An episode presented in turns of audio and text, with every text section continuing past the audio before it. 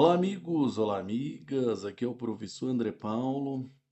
Meus senhores e senhoras, hoje nós iremos a 12 rodada de resoluções de questões subjetivas, né? Treinando a escrita. Projeto Professor André Paulo, projeto VIP jurídico, é, jurídico, né, senhores? E aqui, senhores, atenção, porque a Assembleia Legislativa do Estado de Goiás editou um decreto legislativo tratando especificamente da situação de determinado deputado estadual. O órgão acionário do Tribunal Regional Federal, ao apreciar um processo envolvendo este deputado, declarou em controle difuso, difuso a inconstitucionalidade desse decreto legislativo. Diante do caso, discorra sobre a validade da decisão, abordando os institutos aplicáveis ao caso concreto, seu significado, exceções e fundamentos. Irmãos, vamos responder essa questão aqui, senhores? Vamos lá. Fazendo aqui umas considerações sobre a questão, eu começo dizendo que a questão ela trata acerca da chamada cláusulas de reserva de plenário, também conhecida como regra do full ratio, né, ou full coach, ou julgamento em, em banque, em banque, prevista no artigo 97 da Constituição de 88 e nos artigos 948 e 949 do CPC 2015. Artigo 97 diz: somente pelo voto da maioria absoluta de seus membros ou dos membros do respectivo órgão especial poderão os tribunais declarar a inconstitucionalidade de lei ou ato normativo do poder público. Artigo 948. Arguida em, em controle difuso a inconstitucionalidade de lei ou de ato normativo do poder público, o legislador, após ouvir o Ministério Público e as partes, se é, submeterá, se, se submeterá a questão à turma ou à Câmara a qual competir o conhecimento do processo. Artigo 949. Se a, se a arguição for se a arguição for rejeitada, prosseguirá o julgamento. Inciso 2. Acolhida é, no caso, se a arguição for acolhida, inciso 2, né, senhores? A questão será submetida ao plenário do tribunal ou ao seu órgão especial, onde houver. Parágrafo único diz: os órgãos fracionários dos tribunais não submeterão ao plenário ou, ou ao órgão especial a arguição de inconstitucionalidade quando houver pronunciamento destes ou do plenário do Supremo Tribunal Federal sobre a questão. Assim, no chamado controle difuso de constitucionalidade, também adotado pelo Brasil, ao lado do controle abstrato, qualquer juiz ou tribunal pode declarar a inconstitucionalidade de uma lei ou ato normativo no caso concreto. No entanto, se o tribunal for, for fazer essa declaração deverá respeitar a cláusula de reserva de plenário. A chamada cláusula de reserva de plenário significa que, se um tribunal for declarar a inconstitucionalidade de uma lei ou ato normativo, é obrigatório que esta declaração de inconstitucionalidade seja feita pelo voto da maioria absoluta do plenário ou do órgão especial deste tribunal. Esta exigência da cláusula de reserva de plenário tem como objetivo conferir maior segurança jurídica para decisões dos tribunais, evitando que, dentro de um mesmo tribunal, haja posições divergentes acerca da constitucionalidade de um dispositivo, gerando, gerando instabilidade e incerteza. É importante mencionar que existem duas mitigações à cláusula de reserva de plenário, ou seja, duas hipóteses em que o órgão facionário poderá declarar inconstitucionalidade sem necessidade de remessa dos autos ao plenário. Primeiro, quando o plenário ou órgão especial do tribunal estiver decidindo já estiver decidindo já tivesse manifestado pela inconstitucionalidade da norma. Segundo, quando o plenário do STF já tiver decidido que a norma em análise é inconstitucional. Veja o que diz o artigo 441, parágrafo único do CPC 2015. Parágrafo único diz: os órgãos fracionários dos tribunais não se submeterão ao plenário ou ao órgão especial a regressão de inconstitucionalidade quando já houver pronunciamento destes ou do plenário do Supremo Tribunal Federal sobre a questão. Ademais, senhores, o STF entende que, caso esteja presente uma das duas eh, situações acima, o relator do recurso poderá, até mesmo sozinho, declarar que a lei é realmente inconstitucional. Assim, o STF decidiu que, se já houver, aliás, o STF ele decidiu que, se já houve pronunciamento anterior, emanado do plenário do STF ou do órgão competente do TJ, TRF, declarando determinada lei ou ato normativo inconstitucional, será possível que o tribunal julgue que esse ato é inconstitucional, de forma monocrática, um só ministro, ou por um colegiado que não é o plenário, uma Câmara, por exemplo sem que isso implique violação da cláusula da reserva de plenário. Portanto, se o próprio STF ou o plenário do, TJ, o TRF, já decidiram que a lei é inconstitucional, não há sentido de, em todos os demais processos, tratando sobre o mesmo tema, continuar se exigindo uma decisão do plenário ou do órgão especial. Nesses casos, próprio relator, monocraticamente, ou a Câmara, em competência para aplicar o entendimento, tem competência para aplicar o entendimento já consolidado e declarar a inconstitucionalidade da lei ou ato normativo. E no caso em tela, houve violação à cláusula de reserva de plenário? Sim. Belíssima pergunta. Houve. De acordo com o STF, Nesse caso, há violação da cláusula de reserva de plenário. Beleza? Então, de acordo com a Corte Suprema, no exercício da atividade jurisdicional, posto um litígio em juiz, o Poder Judiciário poderá, ou deverá, melhor dizendo, deverá solucioná-lo e, para tanto, incidentalmente, poderá analisar a constitucionalidade ou não de lei de ato normativo, inclusive aqueles de efeitos concretos, controle difuso de constitucionalidade. A inconstitucionalidade de ato normativo estatal só pode ser declarada pelo voto da maioria absoluta da totalidade dos membros do tribunal ou onde houver dos integrantes do respectivo órgão especial, sob pena de absoluta nulidade da decisão emanada do órgão fracionário em respeito à previsão do artigo 97 da Constituição Federal. Beleza, senhores? Vamos ao espelho aqui da questão.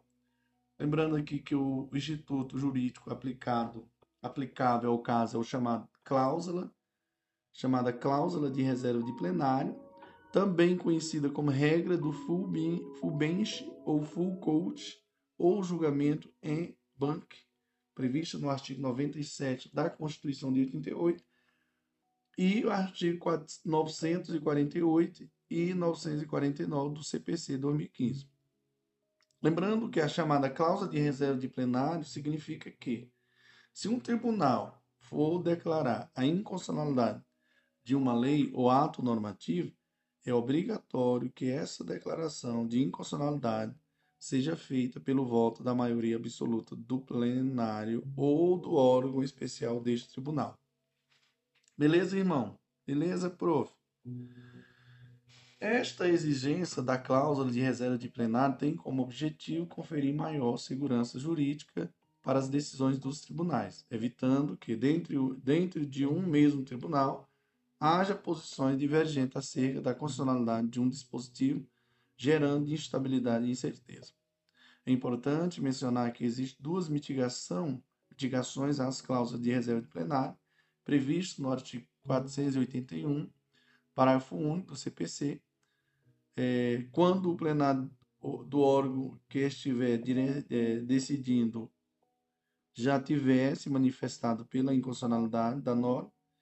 Segundo, quando o plenário do STF já tiver decidido sobre a norma em análise, que a no, decidido que a norma em análise é inconstitucional. Então vamos aqui voltar a essa parte que é bem importante, pessoal. É importante mencionar que existe duas mitigações à cláusula de reserva de plenário. Qual, prof? Previsto no artigo 481, parágrafo único do CPC. Quando é, prof? Vamos lá, as duas mitigações. Primeiro, nós vamos ter aqui é, quando o plenário do tribunal estiver decidindo, já tivesse manifestado pela inconstitucionalidade da norma. Segundo, quando né, o plenário do STF já tiver decidido que a norma em análise é inconstitucional. Então, no caso em tela, houve violação à cláusula de reserva de plenário. De acordo com o STF, no exercício da atividade jurisdicional, posto um litígio em juízo, o Poder Judiciário deverá solucioná-lo e, para tanto, incidentalmente, poderá analisar a inconstitucionalidade ou não de lei ou de ato normativo, inclusive aqueles de efeito concreto. Controle difuso de constitucionalidade, viu, pessoal? Então, a inconstitucionalidade de ato normativo estatal só pode ser declarada pelo voto da maioria absoluta da totalidade dos membros do tribunal, ou onde houver, dos integrantes dos respectivos conselho especial, sob pena de absoluta nulidade da decisão demandada do órgão fracionário. Senhores, veja só aqui o que, que diz aqui. Vamos ver aqui a pontuação aqui. Ó. O que, que você precisava fazer? Primeiro aqui, para responder a questão e pontuar. Falar que a cláusula de reserva de plenário regra do FUN, bench, FUC, né? É, regra do FUC, do full bench ou full coach, ou julgamento em banco. Fundamento legal, artigo 97 da Constituição de 88 e nos artigos 948 e 949 do CPC. Segundo, a chamada cláusula de reserva de plenário significa que se um tribunal for, for declarar a inconstitucionalidade de uma lei ou ato normativo, é obrigatório que essa declaração de inconstitucionalidade seja feita pelo voto da maioria absoluta do plenário ou do órgão especial deste tribunal. Terceiro, a cláusula de reserva de plenário tem como objetivo conferir maior segurança jurídica para as decisões dos tribunais evitando que dentro de um mesmo tribunal haja posições divergentes acerca da constitucionalidade de um dispositivo, gerando instabilidade e incerteza. Quarto, existem duas mitigações à cláusula de reserva de plenário previsto no artigo 481, parágrafo único do CPC. A primeira é quando o plenário ou órgão especial do tribunal é, que estiver decidindo já tivesse manifestado pela inconstitucionalidade da norma. O segundo é quando o plenário do STF já tiver decidido que a norma em análise é inconstitucional. Beleza, senhores? E quinto, é, no caso concreto, houve violação à cláusula de reserva de plenário, porque, de acordo com o STF, o exercício das atividades jurisdicional, posto um litígio em juízo, o Poder Judiciário deverá solucioná-lo e, para tanto, incidentalmente, eh, poderá analisar na constitucionalidade ou não de lei ou de ato normativo, inclusive aqueles de efeito concreto. Controle difuso e constitucionalidade. Beleza, senhores? Show, papai. Vamos que vamos. Vive aqui o prof. André Paulo. Meus senhores, no próximo, e aguardo você na próxima questão. Show, papai. Olá, amigos. Olá, amigas. Aqui é o professor André Paulo. Hoje nós iremos, senhores, a segunda questão do nosso da nossa décima segunda rodada de treinando a escrita. E aqui atenção, porque essa questão ela é uma questão que fala sobre a desapropriação, direito administrativo. E eu começo explanando o teor da questão para em seguida, para que em seguida possamos fazer os comentários. E atenção, senhores, porque o, o Estado do Paraná ajuizou ação de desapropriação parcial em face de Rafael, proprietário de terreno pretendido pelo poder público para a construção de um galpão cultural, localizado na cidade de Toledo. O Estado elaborou um laudo de avaliação de 75% do imóvel e efetuou 10 depósito indenizatório no valor de 200 mil reais. Rafael, contrariado com o valor da avaliação, apresentou contestação juntando o laudo de avaliação feita por perito particular no valor de 350 mil reais. E alegou que não haveria qualquer validade, qualquer viabilidade econômica dos 25% restantes do terreno. O juiz deferiu a, a, a emissão na posse e autorizou que fosse que João fizesse o levantamento de 80% do valor depositado pelo Estado.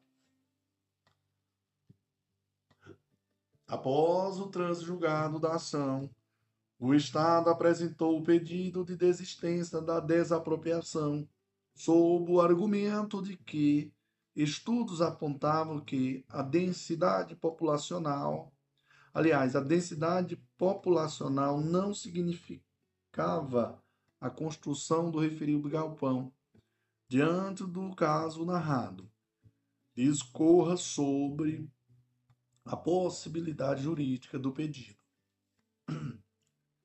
Senhores, vamos lá. Vamos fazer aqui, responder essa questão, fazer as considerações sobre a questão. E eu começo dizendo que é certo que o direito de desapropriação, assim como todos os demais direitos fundamentais, não possui caráter absoluto em razão disso, senhores, ainda que a propriedade atenda à sua função social, como determinada a Constituição Federal de 1988, é possível a intervenção estatal para restringi-la ou condicioná-la de modo a satisfazer o interesse público. A intervenção do Estado na propriedade privada é consequência do poder de polícia e justificada com base em dois fundamentos. Primeiro, é o cumprimento da função social da propriedade nos termos do artigo 5 inciso 73 e artigo 170, inciso 3, ambos da Constituição Federal de 88. Segundo, satisfação do interesse público. Então, senhores, podemos afirmar que existem duas espécies de intervenção estatal na propriedade. A primeira, intervenção, intervenções restritivas ou brandas, mas quais nas quais o Estado impõe apenas restrições e condições à propriedade sem retirá-la do seu titular, a servidão, requisição, ocupação né, temporária ou limitações e tombamento. Ok, irmão? Irmão, atenção mesmo.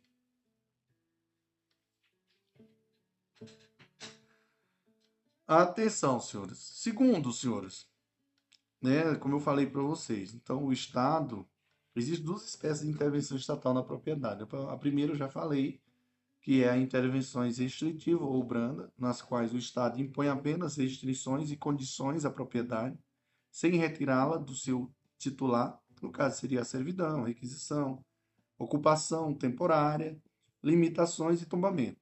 Segundo, a intervenção, intervenções supressivas ou drásticas, na quais o Estado retira a propriedade do seu titular origem, originário, transferindo-a para o seu patrimônio, com o objetivo de atender o interesse público.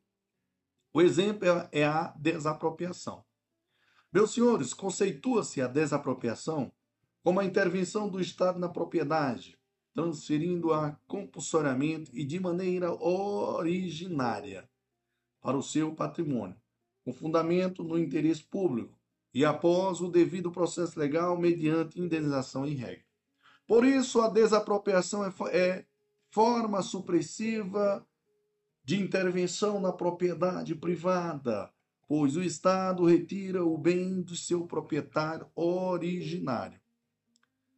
A desapropriação é, por certo, uma prerrogativa estatal, de modo que o particular, desde que respeitados os limites legais, deve se sujeitar à desapropriação. Por isso, o Estado, através das desapropriação, adquire de maneira originária a propriedade, pois independe da vontade do titular anterior. Em razão disso, o bem desapropriado não pode ser rei, é, reivindicado, reivindicado posteriormente, sendo liberado de quaisquer ônus reais, devendo os, os credores se subrogar no preço pago pelo poder público nos termos do artigo 31, Decreto-Lei 3.365 de 41. Veja o que, que diz aí. Artigo 31. Fica subrogados no preço quaisquer ônus ou direitos que recaiam sobre o bem expropriado. Veja o precedente aqui importante aqui do, STO, do STJ nesse sentido. O ente, o ente desapropriante não responde por tributos incidentes sobre o imóvel desapropriado nas hipóteses em que o período de ocorrência dos fatos geradores é anterior ao ato de, de aquisição originária da propriedade. No entanto, a retirada da a retirada da propriedade deve ser necessariamente justificada no atendimento do interesse público, utilidade pública, necessidade pública, o interesse social, sob pena de desvio de finalidade e antijuridicidade da intervenção. Por fim, como mencionar que, em regra, a desapropriação pressupõe a indenização prévia, justa e em dinheiro, é, admitindo a Constituição exceções em relação às desapropriações sancionatórias. Em suma, a desapropriação é o procedimento administrativo pelo qual o poder público transfere para si, compulsoriamente, a propriedade de um bem é, pertencente a terceiro, por razões de utilidade pública, de necessidade pública ou de interesse social, pagando, por isso, indenização prévia, justa e, como regra, em dinheiro, tratando-se de formas originárias de aquisição de propriedade, porque não provém de nenhum título anterior. O procedimento administrativo da desapropriação divide-se em duas fases. Quais, prof? A primeira, fase declaratória, a segunda, a fase executória. Beleza? A fase declaratória inicia o processo de, de, de desapropriação por meio da publicação de um ato de declaração expropriatória, decreto ou lei, ou lei ex, expropriatória. Assim, nessa fase, o poder público declara formalmente sua intenção de transferir a propriedade do bem para o seu patrimônio ou para o de pessoa delegada, declarando ainda a existência da, nulidade, da utilidade ou necessidade pública ou do interesse social relacionado com aquele bem. A fase executória, por sua vez, começa logo após a fase declaratória, Assim, após declarar interesse no bem, o poder público faz uma avaliação administrativa do preço do imóvel e toma as medidas necessárias para transferi-lo ao seu patrimônio. Senhores, a transferência do bem poderá ocorrer por duas formas. Primeiro, via administrativa, quando, quando o expropriado aceita o valor oferecido pelo poder público como indenização pelo bem, chamado de desapropriação amigável. E segundo, pela via judicial, quando o expropriado não aceita o valor oferecido pelo poder público. Nesse caso, encerra-se a etapa administrativa e o poder público terá que ajuizar uma ação de desapropriação. Portanto, senhores, podemos concluir que a ação de desapropriação consiste na proposta consiste na, na ação proposta pelo poder público contra a expropriação que não concordou é, contra o expropriado que não concordou. Só voltando aqui, senhor. Portanto, não podemos concluir que Aliás, portanto, podemos concluir que a ação de desapropriação consiste na ação proposta pelo poder público contra o expropriado que não concordou com o valor oferecido como indenização pela desapropriação do seu bem. É importante mencionar que na petição inicial deve constar o valor da indenização oferecida ao expropriado.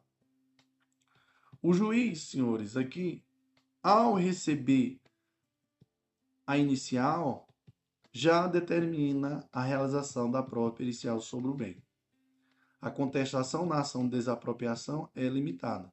Em outras palavras, a contestação somente poderá versar sobre vício do processo judicial ou impugnação do preço, valor né, da indenização. Em regra, a posse do poder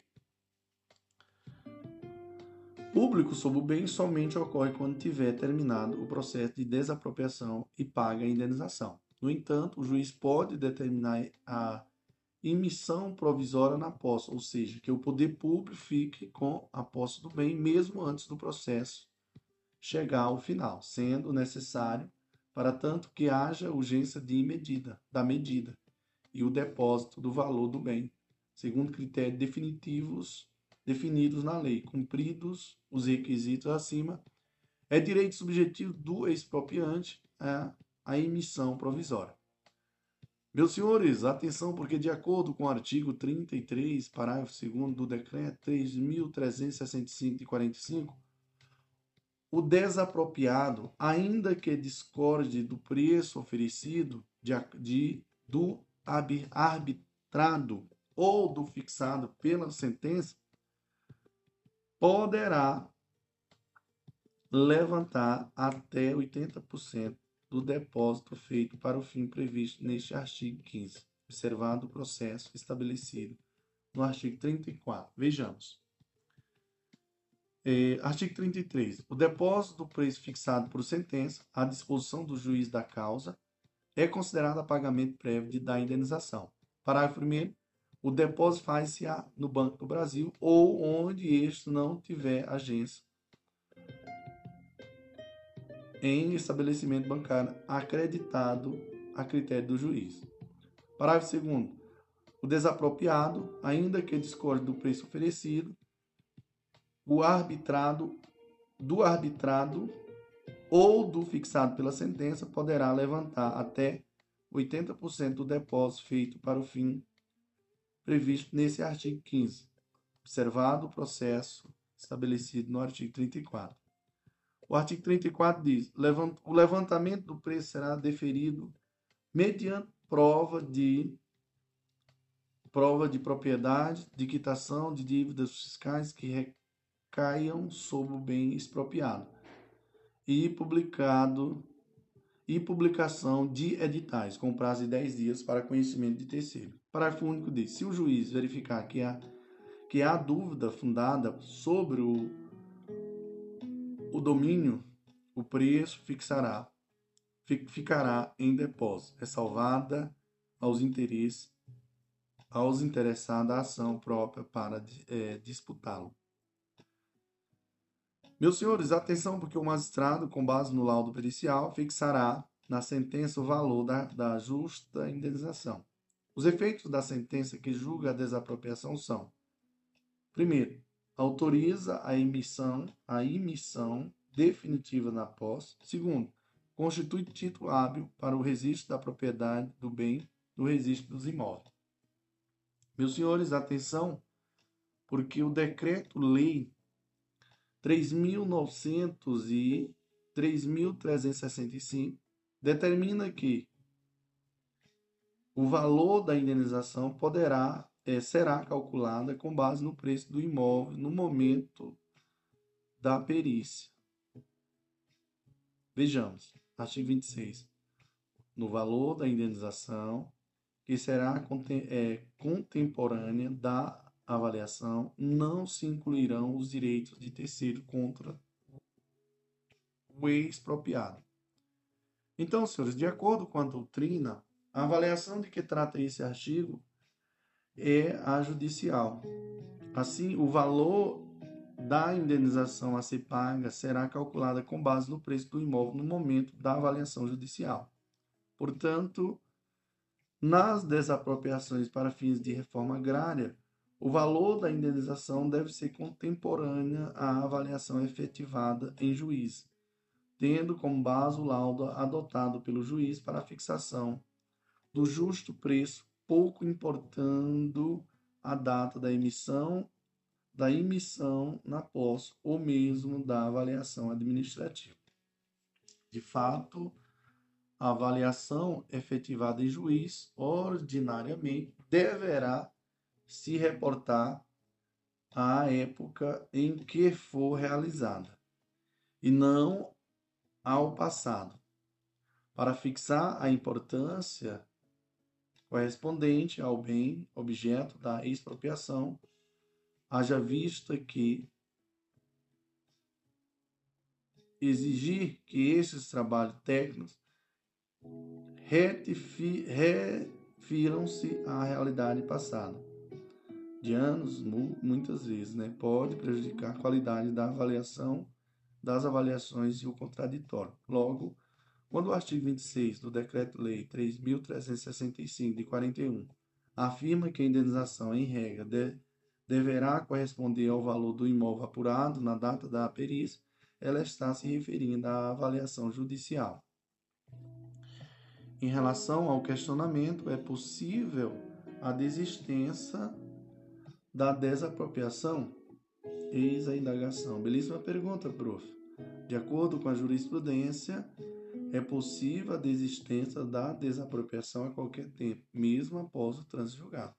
Isso porque, segundo o entendimento do Supremo Tribunal Federal, Supremo Tribunal de Justiça, a desistência da desapropriação é possível a qualquer tempo, mesmo após o trânsito julgado, desde que, a linha A, ainda não tenha havido pagamento integral do preço, pois nessa hipótese já terá se consolidado a transferência da propriedade do expropriado para o expropriante. Segundo, o imóvel possa ser devolvido sem que ele tenha sido alterado de forma substancial, que impeça sua utilização como antes era possível. Exemplo, era uma casa, já foi totalmente demolida.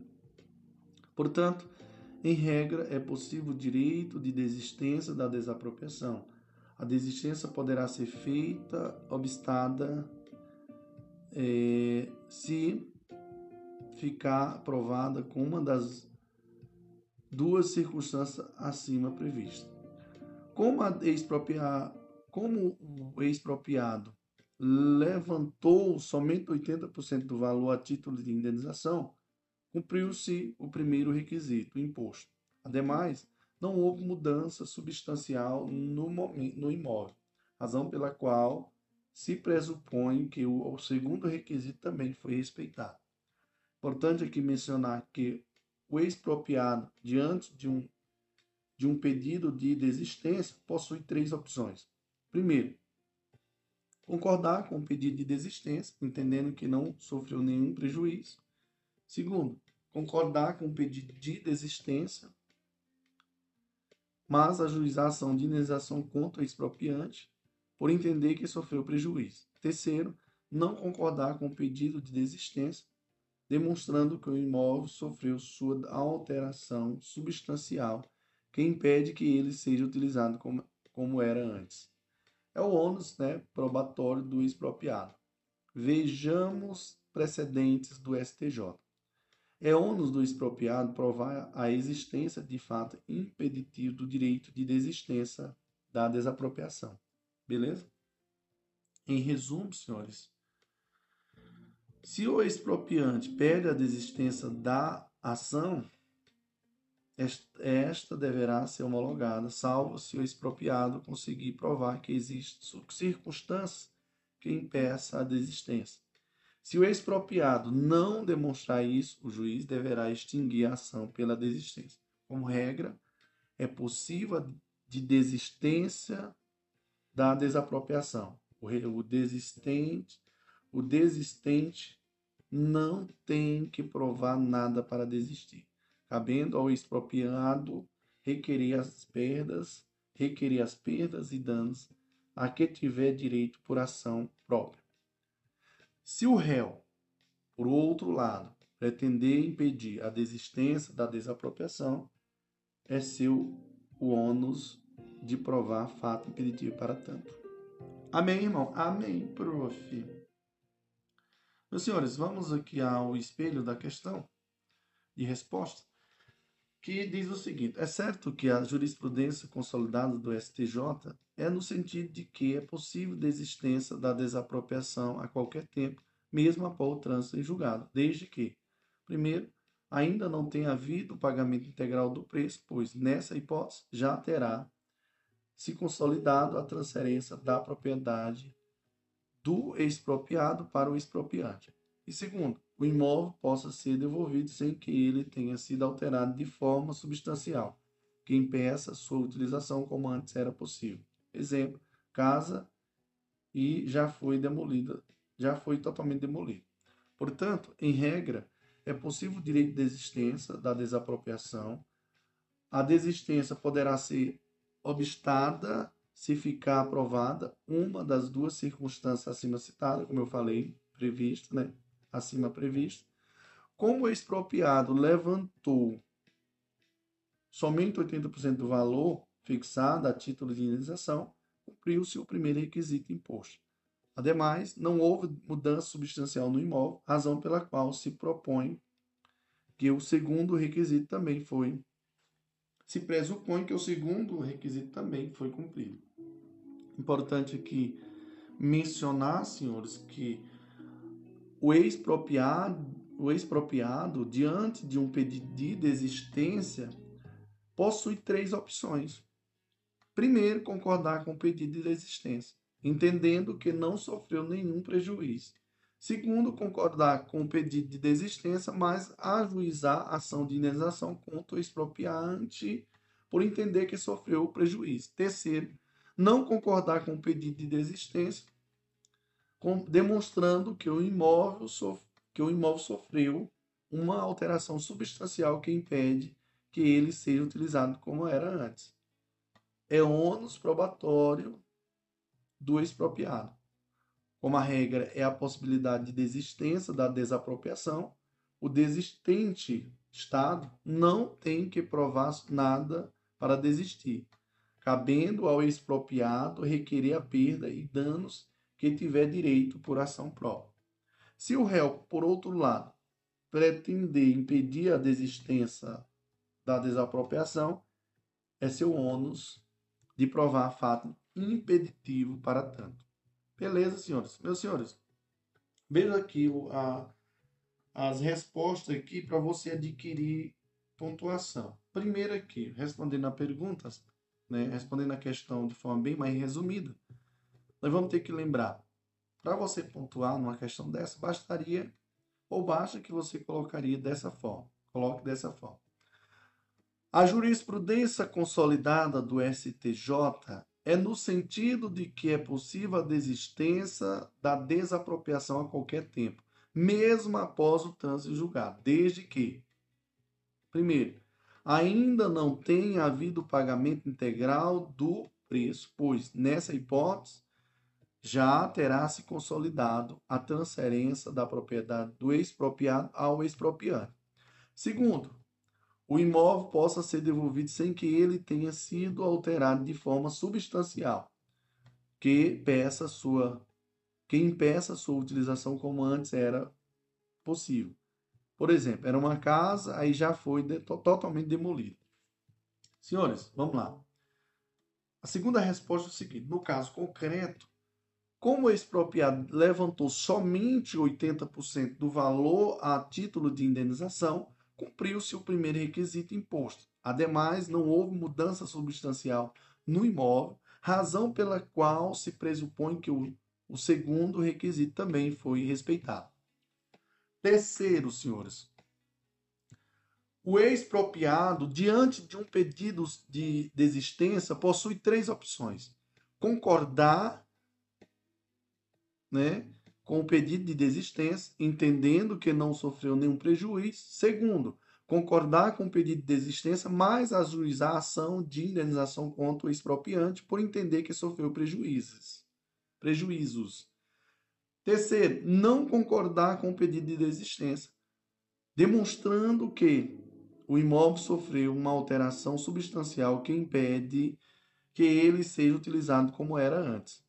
É ônus probatório do expropriado, viu, pessoal? É isso aí, senhores. Show, papai. Vamos que vamos. Viva quem? O grande professor André Paulo. No próximo item, iremos à terceira questão do nosso Treinando a Escrita. Olá, amigos. Olá, amigas. Aqui é o professor André Paulo. Hoje nós iremos à terceira questão, Treinando a Escrita, né, senhores? Hoje nós iremos falar direito penal, Lei Maria da Penha e eu começo fazendo a exposição da questão, para posteriormente fazer as considerações iniciais, beleza? Então, Júlia, 20 anos de, de idade, mulher trans, ao chegar em casa de madrugada, após uma festa, é agredida por seu pai, João. Quando ouviu Júlia falando ao telefone que teria ficado com um rapaz da festa. Os vizinhos ao ouvirem os gritos, ligam para a polícia militar, que rapidamente efetua a prisão em flagrante de João. Ao ser ouvida na delegacia, Júlia afirma que não deseja representar seu pai pelas lesões corporais leves provocadas, razão pela qual a autoridade policial sequer deu início ao inquérito policial. Fundamentando seu, sua decisão, no artigo 5 parágrafo 4 do Código de Processo Penal. De acordo com a jurisprudência atual do STJ, analisa o caso em comento, respondendo se agiu corretamente a autoridade policial. Vamos lá, senhores. Meus senhores, atenção às considerações sobre a questão. Eu começo dizendo que a questão ela trabalha a questão trabalha recente posicionamento da sexta turma né, do Superior Tribunal de Justiça, beleza? Sobre é, a aplicação da Lei 11.340 de 2006, né? Lei Maria, Maria da Penha. É as mulheres trans em situação de violência doméstica. Assim, de acordo com o STJ, a Lei 11.340 de 2006, Lei Maria da Penha, é aplicável às mulheres trans em situação de violência doméstica. Julgado número 5, 2022, viu, pessoal? É importante diferenciar os conceitos de gêneros, sexo e identidade de gênero a partir do protocolo para julgamento com perspectiva de gênero, aprovada aprovado no, na recomendação número 128 de 15 de fevereiro de 2002, 2022 do Conselho Nacional de Justiça. O professor Márcio André Lopes traz as explicações do, do protocolo sobre o tema. Primeiro, sexo. O conceito de sexo está relacionado aos aspectos biológicos que servem como base para a classificação de indivíduos entre machos, fêmeas, e intersexuais. Em nossa sociedade, seres humanos são divididos nessas categorias, em geral, ao nascer, a partir de determinadas características anatômicas, como órgãos sexuais e reprodutivos, hormônios e cromossomos. Ocorre que, atualmente, o conceito de sexo é considerado obsoleto enquanto ferramenta analítica para refletirmos sobre desigualdades. Isso porque deixa de fora uma série de outras características que são tão puramente biológica, mas sim socialmente construídas e atribuídas a indivíduos e que têm maior relevância para entendermos como opressões acontecem no mundo real. Temos também, senhores, o gênero. Segundo, gênero. O que é gênero? Utilizamos a palavra gênero quando queremos tratar do conjunto de características socialmente atribuídas aos diferentes sexos. Enquanto o sexo se refere à biologia, o gênero refere-se à cultura. Quando pensamos em um homem ou uma mulher, não pensamos apenas em suas características biológicas, pensamos também em uma série de construção social, de construções sociais, referente aos papéis socialmente que atribuídos aos grupos, gostos distintos e expectativa quanto a comportamento. Da mesma forma, como é comum presentear meninas com bonecas, é comum presentear meninos com carrinhos ou bolas. Nenhum dos dois grupos tem uma inclinação necessária a gostar de bonecas ou carrinhos, mas culturalmente criou-se essa ideia, que é tão enraizada que muitas vezes pode parecer natural e imutável. A agressão de características diferentes a grupos diferentes não é, entretanto, homogêneo. Pessoas de um mesmo grupo são também diferentes entre, entre si, na medida em que são afetadas por diversos marcadores sociais como raça, idade e classe. Por exemplo, dessa forma, é importante ter em mente que são atribuídos papéis e características diferentes e diferentes a diferentes mulheres. é, papéis e características diferentes a diferentes mulheres. Só outro conceito importante aqui que a gente tem que saber é a identidade de gênero. Muitas vezes, uma pessoa pode se identificar com um conjunto de características na, não alinhada ao seu sexo designado, ou seja, é possível nascer do sexo masculino, mas se identificar com características tradicionalmente associadas ao que culturalmente se atribuiu ao sexo feminino e vice-versa. Ou então, não se identificar com gênero algum. Pessoas que não se conformam com o gênero a elas atribuído ao nascer foram e ainda não e ainda são extremamente discriminadas no Brasil e no mundo, na medida em que a conformidade entre sexo e gênero continua a ser a expectativa dominante da sociedade. Assim, a identidade de gênero consiste na identificação com características socialmente atribuídas a determinado gênero, mesmo que de forma não alinhada com o sexo biológico de um indivíduo. Pessoas cujo sexo e gênero se alinham se alinham são chamadas de cisgêneros. Pessoas cujo sexo e gênero divergem são chamadas de transgêneros. Existem também pessoas que não se identificam com nenhum dos gêneros. É importante mencionar que o alcance da, do artigo 5 da Lei 11.340 de 2006 passa necessariamente pelo entendimento do conceito de gênero, que não se confunde com o conceito de sexo biológico.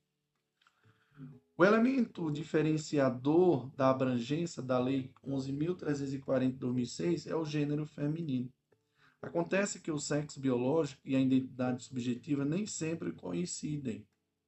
Nessa ótica, a lei deve ser dilatada para abranger essa, esses casos, como a situação dos transgêneros e os quais tenha identidade com gêneros feminino.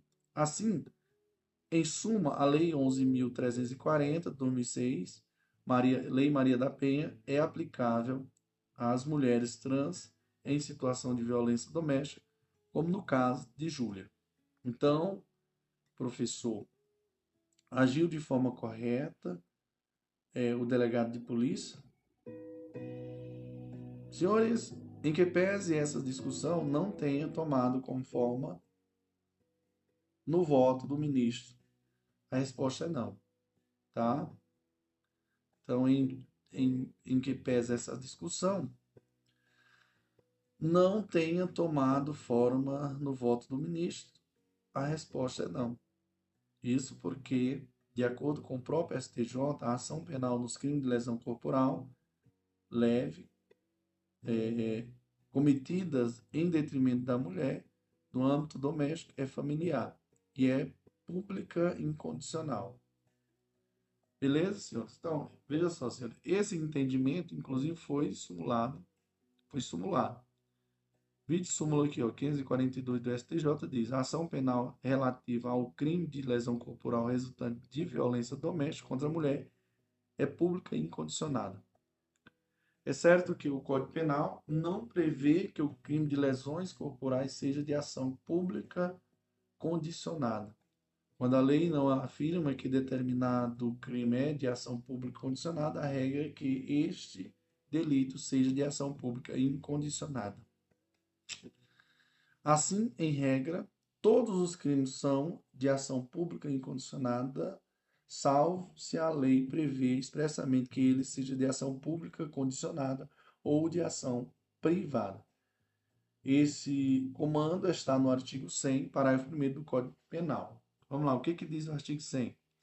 Ação penal é pública, salvo quando a lei expressamente a declara privado privativa do ofendido.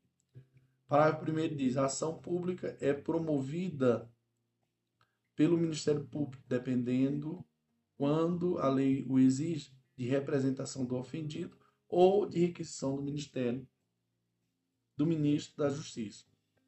Ocorre que a lei dos atos especiais, Lei 9.995, acima, afirma que os delitos de lesões corporais leves e de lesões corporais culposas derivam é, deveriam ser crimes de ação penal pública condicionada. Veja a redação aqui da lei, do artigo 88 da Lei 9.9995. Artigo 9, é, é, 88 diz assim: além das hipóteses do Código Penal e da legislação especial, dependerá de representação a ação penal relativa aos crimes de lesões corporais leves e lesões é, leves e lesões culposas. Não obstante, senhores, qualquer lesão corporal, mesmo que leve ou culposa, praticada contra a mulher no âmbito das relações domésticas, é crime de ação penal incondicionada. Ou seja, o Ministério Público pode dar início à ação penal sem necessidade de representação da vítima. O artigo 88 da Lei 9.995 não vale para as lesões corporais praticadas contra a mulher no âmbito da violência doméstica, pois a Lei 9.099-95 não se aplica aos crimes de violência doméstica e familiar contra a mulher. Veja o que diz o artigo 41 da Lei Maria da Penha. É, artigo 41. Aos crimes praticados contra com violência é, aos crimes praticados com violência doméstica e familiar contra a mulher independentemente da pena prevista. Não se aplica a Lei 9.099, de 26 de setembro de 1995. Em razão disso, podemos concluir que, se uma mulher sofrer lesões corporais no âmbito das relações domésticas, ainda que leve, leves, e procurar a delegação, a delegacia Ó, se uma mulher sofrer lesões corporais no âmbito das relações domésticas, ainda que leves, e procurar a delegacia relatando o ocorrido, a delegar, o delegado não precisa fazer com que ela assine uma representação, uma vez que a lei não exige representação para tais casos. Bastará que a autoridade policial colha o depoimento da mulher E com base nisso, havendo elementos indiciários, instaure o inquérito policial. É... Em caso, senhores, de lesões corporais leves ou culposas que a mulher for vítima em violência doméstica, o procedimento de apuração na fase pré-processual é o inquérito policial e não o termo circunstanciado. E isso porque não se aplica a Lei 9.9995, que é onde se prevê o termo circunstanciado. Se a mulher que sofreu lesões corporais leves de seu marido, arrependido, ó, se a mulher que sofreu lesões corporais leves de seu marido, arrependida e reconciliada com o cônjuge, procura o delegado, o promotor ou o juiz dizendo que gostaria que o inquérito ou o processo não tivesse prosseguimento, esta manifestação não terá nenhum efeito jurídico, devendo a tramitação continuar normalmente. Se um vizinho, por exemplo, eh, presencia a mulher apanhando do seu marido e continua, e, aliás, e comunica ao delegado de polícia, este é obrigado a instaurar um inquérito policial para apurar o fato, ainda que contra a vontade da mulher. A vontade da mulher ofendida passa a ser absolutamente irrelevante para o início do procedimento. É errado dizer que todos os crimes praticados contra a mulher em sede de violência doméstica serão de ação penal incondicional. É errado dizer que todos os crimes praticados contra a mulher em sede de violência doméstica serão de ação penal incondicional. Continua existindo crimes praticados contra a mulher em violência doméstica que não que são de ação penal condicionada, desde que a exigência de representação esteja prevista no Código Penal ou em outras leis, que não a Lei 9.099 de 95. Assim, por exemplo, a ameaça praticada pelo marido contra a mulher continua sendo de ação pública condicionada, porque tal exigência consta do parágrafo único do artigo 147 do Código Penal, o que a súmula número 4 número 542 do STJ afirma é que o delito de lesão corporal praticada com violência doméstica contra a mulher é sempre de ação penal incondicionada, porque o artigo 88 da Lei 99, da Lei 9099 de 95 não pode ser aplicada aos casos de da Lei Maria da Penha. Assim, em todas essas conclusões, quando se fala em mulher, inclui-se, a partir da decisão do STJ, todas as mulheres trans. Portanto, não agiu corretamente a autoridade policial, pois se uma mulher trans ou não sofrer lesões corporais no âmbito das relações domésticas, ainda que leves, e procurar a delegacia relatando o ocorrido, o delegado não precisa fazer com que ela assine uma representação, uma vez que a lei não exige representação para tais casos. Bastará que a autoridade policial colha o depoimento da mulher e, com base nisso, havendo elementos indiciários, instaure o inquérito policial. Beleza, prof. Vamos aqui, senhores, a o espelho de resposta. De acordo com o STJ, a Lei 11.340 é, de 2006, Lei Maria da Penha, é aplicável às mulheres trans em situação de violência doméstica, tá? É, o alcance do artigo 5 da Lei 11.340 de 2006 passa necessariamente pelo entendimento do conceito de gênero, que não se confunde com o conceito de sexo biológico. O elemento diferenciador da abrangência da Lei 11.340 de 2006 é o gênero feminino. Acontece que o sexo biológico e a identidade subjetiva nem sempre coincidem. Nessa ótica, a lei deve ser dilatada para abranger esses casos, como a situação dos transgêneros, os quais têm identidade como gênero feminino. Assim, em suma, a Lei 11.340, Lei Maria da Penha, aplicava às mulheres trans em situação de violência doméstica, como no caso de Júlia. De acordo com o próprio STJ, a ação penal nos crimes de lesão corporal leve cometida em detrimento de mulher, da mulher no âmbito, no âmbito doméstico é família, e familiar é pública e incondicionada. A Lei dos Juizados Especiais, a Lei número 9.9995, afirma que os delitos de lesões corporais leves e de lesões corporais culposas deveriam ser crimes de ação penal público condicionada, nos termos do artigo 88. Não obstante, qualquer lesão corporal, mesmo que leve ou culposa, praticada contra a mulher no âmbito das relações domésticas, é crime de ação penal incondicionada, ou seja, o Ministério Público pode dar início à ação penal sem necessidade de representação da vítima.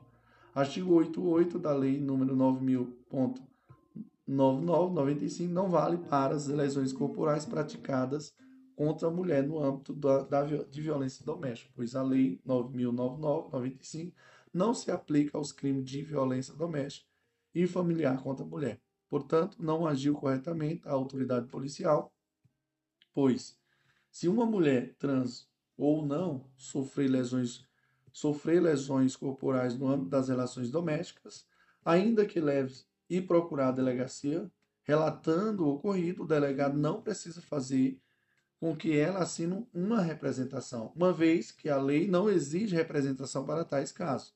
Bastará que a autoridade policial colha o depoimento da mulher e, com base nisso, havendo elementos indiciários instaure o inquérito policial. Aqui vamos fazer uma síntese aqui da resposta da questão, senhores. Então, para a gente pontuar, o que, que a gente precisaria fazer? Primeiro, que de acordo com o STJ, a Lei 11.340, a Lei Maria da Penha, é aplicável às mulheres trans em situação de violência doméstica. Segundo, que o alcance do artigo 5 da Lei 11.340 de 2006 passa necessariamente pelo entendimento do conceito de gênero, que não se confunde com o conceito de sexo biológico. O elemento diferenciador da abrangência da Lei 11.340 de 2006 é o gênero feminino. Acontece que o sexo biológico e a identidade subjetiva nem sempre, nem sempre coincidem. Nessa ótica, a lei deve ser dilatada para abranger esses casos, como a situação de transgêneros, os quais têm a identidade com o gênero feminino. Terceiro é o seguinte, senhores, de acordo com o STJ, de acordo com o próprio STJ, a ação penal nos crimes de lesão corporal leve cometida em detrimento da mulher, no âmbito doméstico e familiar, é pública e incondicionada. O artigo 88 da Lei 9.099 de 95 não vale para as lesões corporais praticadas contra a mulher no âmbito de violência doméstica.